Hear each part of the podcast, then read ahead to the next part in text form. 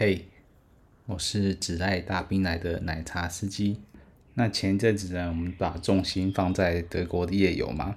那相信不是每个人都有事没事都可以跑去国外，或是在国外生活的。那所以今天呢，我们还是把重心稍微拉回来一点，讲一个我之前没有讲过的城市。那这个就是台中，毕竟身为台湾前几大直辖市啊，而且。提到台中呢，很多人的第一印象一定是想到金钱豹等等的酒店，所以如果说这个城市没有什么点呃令人兴奋可以夜游的东西呢，一定是说不过去的。但我迟迟没有介绍的一个原因呢，主要当然是我不是台中在地人嘛，所以我去的台中次数并不算多，那当然也不会专程为了这件事呢跑到台中去喝茶，所以说台中我的经验是相当有限的。那网络上呢，其实要找到类似的资料也不难、啊，而且甚至也有些 podcaster 在做比较台中这边在地资讯的介绍，所以呢，我一开始就没有想要太积极的去了解吧。那还有一个理由呢，是也许是之前看过有网络上人说，那他可能觉得要去台中消费，不如直接去高雄就好了。我出于自身的好奇以及抱着研究的心态，觉得还是应该探探路。所以呢，就找了一个时间，刚好呃有机会去台中，你就做一下功课啊，然后找了几间应该也是在地经营相当久的一些养生会馆。那顺带一提的是呢，这并不是我在台中第一次喝茶。那就我之前讲嘛，其实我之之前喝茶大部分都是去定点找定点茶。那在台中喝定点茶价格呢，其实大概就是台北便宜个几百块、一千块，那可能跟桃园或是高雄这边喝定点茶的价格差不了太多，可以选择的量应该也是差不多的。所以说，你如果要我个人选择去喝定点茶，在这些呃台北之下的一些大都市的话，我是觉得你就选你附近的就好了，方便就好。我觉得，除非是你看到哪边地方有你特别想要的妹子，你一定要去跟她一折方巾。不然我是觉得没有必要去跨城市找定点茶就是了。回到这个养生会馆呢，那其实去上 Google，在网络上资料其实就已经不少了。那大概整理一下呢，有这些店家可以选择。那你可能常常会听到有些人分享什么铁塔啊，或是雅士啊，或什么中青啊、台湾大道啊等等的这些关键字或地名。那确实啊，大部分的店家都围绕在。呃，一些主要干道上，比方说中清路啊，或是五权路、五权西路这一带，那有一些可能在台湾大道附近。那当初在找的想法就很简单嘛，不然不然就找一些呃有连锁的店家，那应该是至少口碑跟品质应该是相对稳定吧，不然怎么可以开那么多家店呢？是不是？那本来选定的一家系列呢，有一个是在他的店家都比较。不在市中心，比较靠外围一点。那在呃草马站，他们有一个是呃第一学府那间的分店。那后来呢，是因为呃距离还是离市中心有点远，那所以后来没有第一时间选择它。那后来呢，在市中心找到了有三家分店的伟大的呃领袖的养生会馆。对，那它的三家分店呢，都在市中心附近，就是刚刚讲的中清路跟五权路那一带。那看上去呢，真的是相当的高调啊，呃，整体的门面算是相当气派的，比起呃台北五木那边，大部分都是蛮低调的，甚至你走过去都不会发现店的。高雄的这些美容名店呢，它倒也不算低调，它的招牌就在那边，你也很容易就找得到。但台中这些市区的美容会馆啊、养生会馆，那就真的是高调到怕你不知道了。也算是文化冲击吧，就是哇，这个都不怎么遮掩的嘛，甚至让我怀疑说，这里面真的是，呃，我想象中的，我想象中的按摩店呢，还是它是就真正当当的养生会馆呢？后来体验后发现，它应该是呃接在两者中间，或你要说两者都有，应该也蛮合理的。那我之后再详细解释一下为什么会这样觉得。总之呢，在最后地点选择上呢，就呃临时找了在刚好在附近的。美丽村庄分店，那这家呢，好像是刚好前阵子刚整修完，那整个门面呢又特别的更豪华气派了。门口呢还停了一些进口豪车，那我一开始还犹豫一下，到底是不是该进去探探店呢？不过既然来了，那怎么可能有不进去的理由呢？所以呢，还是懒爬一捏了，就还是进去了。毕竟事先也找过功课嘛。那这边大概一般的消费呢，就是九十分钟算三节的按摩，那一节按摩呢是七百块，所以呢九十分钟三节的按摩呢就是两千一百块。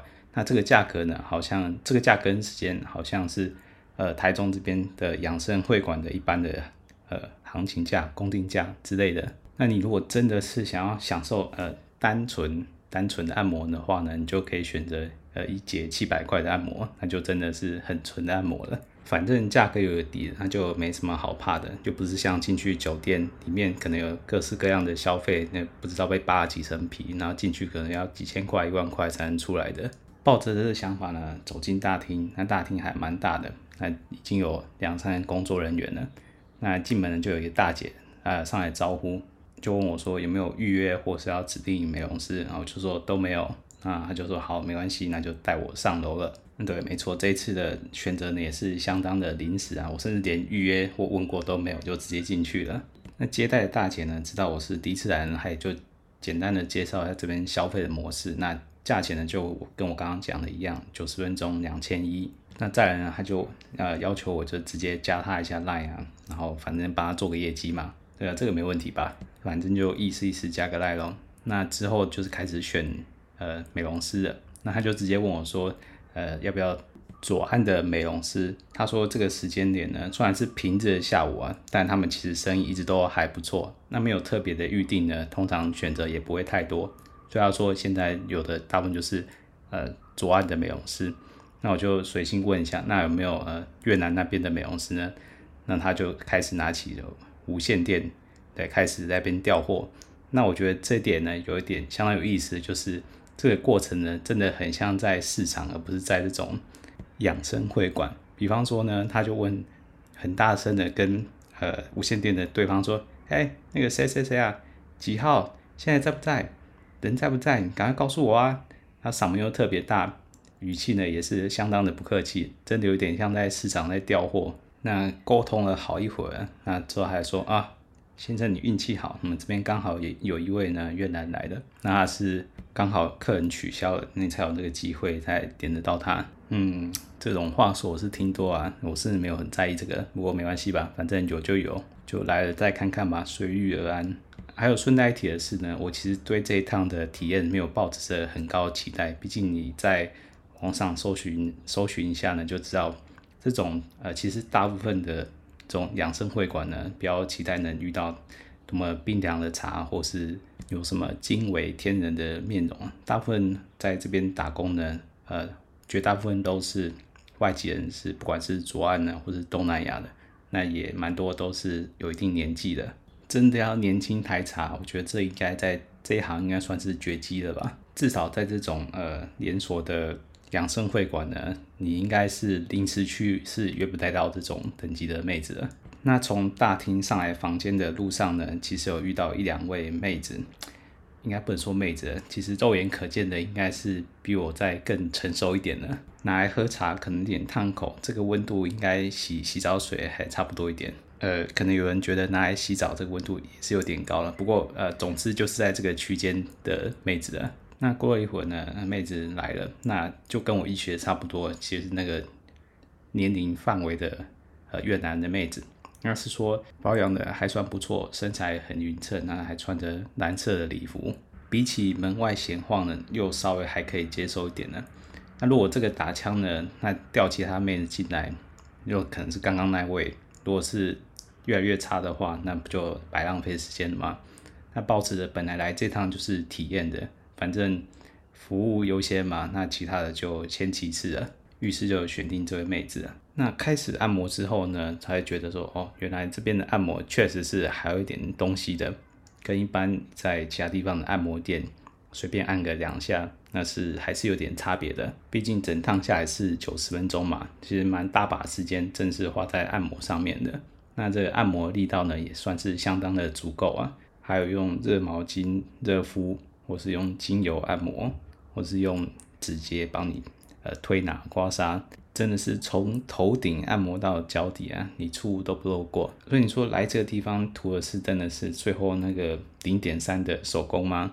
我觉得反而是让我第一次体验到，原来我这个钱呢，真的是蛮大一部分花在按摩上面的，这个完全一点都不假。也无怪乎有人是真的愿意拿这个一节七百块的按摩来享受纯按摩，这个我倒是觉得还算合理的。当然也有人觉得可以跟呃妹子或姐姐啊聊天拉赛呢，也算是一个重要的环节吧。毕竟对某部分客群来说呢，呃有一个异性可以让他闲话家常打打屁，也算是一个很重要的环节。那我这次选的越南妹子呢，虽然是越南人，但她在台湾也待了十几年的。嗯，所以你可以想想他的年纪大概是在哪个范围之内的。那现在是离婚的状态，虽然是有成功的入籍啊，但因为失去越南的国籍了，那所以他想要再回越南呢，是相对比较麻烦的。不然他在台湾之前呢，所赚到的钱呢，其实要回越南过舒舒服服的，也不是一件困难的事情。但由于目前这个状况就是卡在大家回不去，那所以在台湾为了要呃。养家活口、填饱肚子，还是得出来上班赚钱啊。在台湾这么久呢，那自然是虽然讲话还是会有些口音，但大部分呃沟通聊天是没什么问题的。那我想你如果在这些店遇到的呃比较成熟一点的外籍的妹子呢，其实大部分都是这个水平的啦。要遇到年纪相对比较轻，然后不太会讲中文的外籍妹子，应该几率还是不太高的。哎，呃，这不知道是好事还是坏事。不过就我刚刚讲嘛，对某些人来说，一个可以聊得来的妹子呢，也是这个养生过程中相当重要的一环呢、啊。毕竟有人可以吐吐苦水，可以聊聊天，得到心灵上的舒压，哎，也算是这种舒压，其实也是有其价值的吧。那在大部分正规按摩之后呢，他还是有负责呃帮忙处理一下这个龙筋部分的这个按摩啊。我是不太确定这部分的按摩是是不是能真的让你能更持久、更威猛，毕竟促进血液循环嘛。不过至少痛是真蛮痛的，还好它力道拿捏的还算 OK。那最后呢，当然就是最后呃零点三的环节了。这部分真的不要抱太多的期待啊，你一定要想说这部分绝对是按摩附加的部分啊，毕竟就是用足够多的精油挤牛奶，挤到牛奶出来为止啦。妹子呢，她也没有卸甲，她的整个蓝色礼服呢，从头到尾都没有动过。那虽然说还是可以稍微吃她一下豆腐，摸摸个大腿啊，或摸摸个手臂，但就这样而已。毕竟什么都没有脱，你也不能做什么其他太夸张的动作啦。这个尺度当然完全不能高雄比啦，但至少跟台北比呢，台北还是开放一点，至少还是有卸甲，让你更多的体验，吃更多的冰淇淋嘛。那有些尺度稍微大一点的。你要抠、要摸、要舔，或者甚至是会有一些傻避鼠，比方说送个奶泡之类的都有可能的。但这边我不确定其他的妹子。能不能提供更多额外的服务啦？那至少我遇到这位呢是没有的。那我也没有去问说你有没有额外加钱可以提供更多服务。毕竟绝大部分时候呢，我真的是当他按摩师，而不是呃所谓的美容师。那你当然还是可以问问看询价一下，是不是有提供这些额外服务。但如果被打枪的话，也不要太意外。毕竟这种养生会馆里面的还蛮大一部分的比例是。不做额外的一些服务的，也就是他纯粹提供手工而已。虽然说不能完全排除呃没有这样加持这个机会，但是你如果一开始就抱持着想要有呃听至少乐器演奏或是要互动的几率呢，我觉得还是不要抱太高的期待。特别你是新来的客人的话，最后再出来之后呢，他还是有陪我一起到浴室，那帮我简单的清洗一下。那只是说呢，他从头到尾的衣服还是没有脱过，真的是我在呃历来喝茶这种养按摩馆或是养生馆以来，应该是福利最少的一次了吧。最后衣服呃穿一穿。茶喝一喝，再闲聊几句，其实时间也就真的九十分钟了，没有什么让你觉得偷太多时间的状况，还是干嘛的？毕竟真的前面按摩时间是真的还蛮长的。那之后就是出房间，然后直接去大厅跟柜台结账了。那出来路上呢，也有遇到两三位妹子或姐姐，那这个年龄呢，一概都是这个水准。就是可以拿来泡澡的水准的温度了。如果你是喜欢喝低温茶的茶友，那建议还是不要来这种场合会比较好一点。但话又说回来，这边零零散散进来的客人啊，其实大概都四五十岁以上的这些客群啊。你如果说这些妹子跟他们一起相处的话，其实好像就没有什么违和感了。反正我出现在这种场合，感觉有点稍微 UK 了一点。所以说，这个市场啊，一定还是有适合他的客群的。毕竟很多人到了中年啊，这个什么大风大浪都见识过了，他来这种地方呢，大部分就真的只是纯粹来按摩休闲一下而已。那要不要发射，真的都是其次的。那也只有人到某一个年纪之后呢，才有这样的。体悟或想法吧。你如果还算年轻啊，看到年轻妹子也是会硬邦邦的，那这种场合呢，可能就相对不那么适合你了。毕竟这边绝大部分的妹子呢，应该都无法让你提起兴趣的。不过这毕竟只是我在这家分店的一位小姐上面的体验。那至于说其他小姐或其他的分店或其他店面，是不是让让有更好的，比方说更低的茶温，或是更多的选择？不一定，但就我所看到的结果呢，其实体验大概都差不了太多，就是这种大的知名的这种养生会馆呢，比较多着重就是在按摩舒压的部分，妹子绝大部分都是外籍的，那年纪呢也不会太轻，绝大部分都轻手起跳，那技术上应该大部分都还行，那至少会比你一般去所谓的手枪店的按摩店。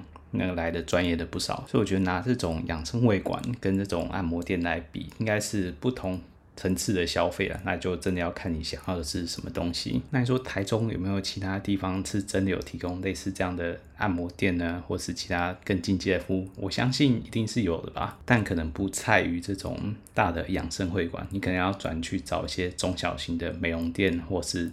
其他什么泰式按摩啊，或有提供洗浴服务的店，那可能才有其他更进阶的服务了吧？那回到我个人感觉嘛，可能我还是不够成熟老店啊，这方面的茶，我可能还是会希望是体验到温度比较低点的茶，然后有比较更多加持的服务吧。之后如果还有机会再去台中呢，可能就再花时间找看有没有其他的按摩店，或甚至。